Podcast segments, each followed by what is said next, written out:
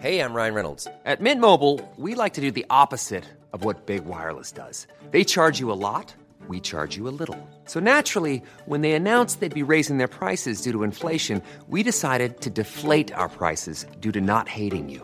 That's right. We're cutting the price of Mint Unlimited from $30 a month to just $15 a month. Give it a try at mintmobile.com slash switch. $45 upfront for three months plus taxes and fees. Promo rate for new customers for limited time. Unlimited more than 40 gigabytes per month. Slows. Full terms at mintmobile.com. Heraldo Podcast. Un lugar para tus oídos. Noticias del Heraldo de México.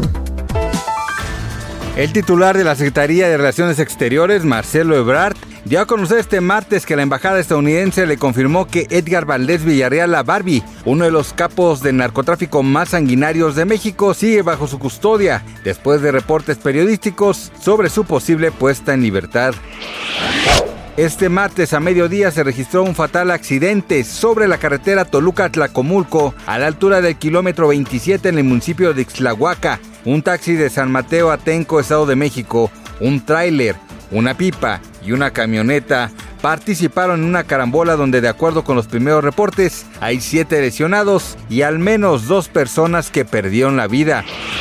El gobierno de Irán habría amenazado a los familiares de su selección nacional en el Mundial de Fútbol de Qatar 2022 con el encarcelamiento o la tortura si los jugadores no se comportan debidamente en el partido del martes 29 de noviembre que disputaron ante el combinado de los Estados Unidos. Así lo informó la cadena CNN. Tras el fallecimiento de Fernando del Solar, los problemas por la herencia del conductor comenzaron entre su viuda Ana Ferro y la mamá de sus hijos Ingrid Coronado. Ahora Rodrigo Cachero, mejor amigo de Del Solar, afirmó que las exparejas del argentino no llegaron a un acuerdo, por lo que llegarán a los tribunales. Gracias por escucharnos, les informó José Alberto García. Noticias del Heraldo de México.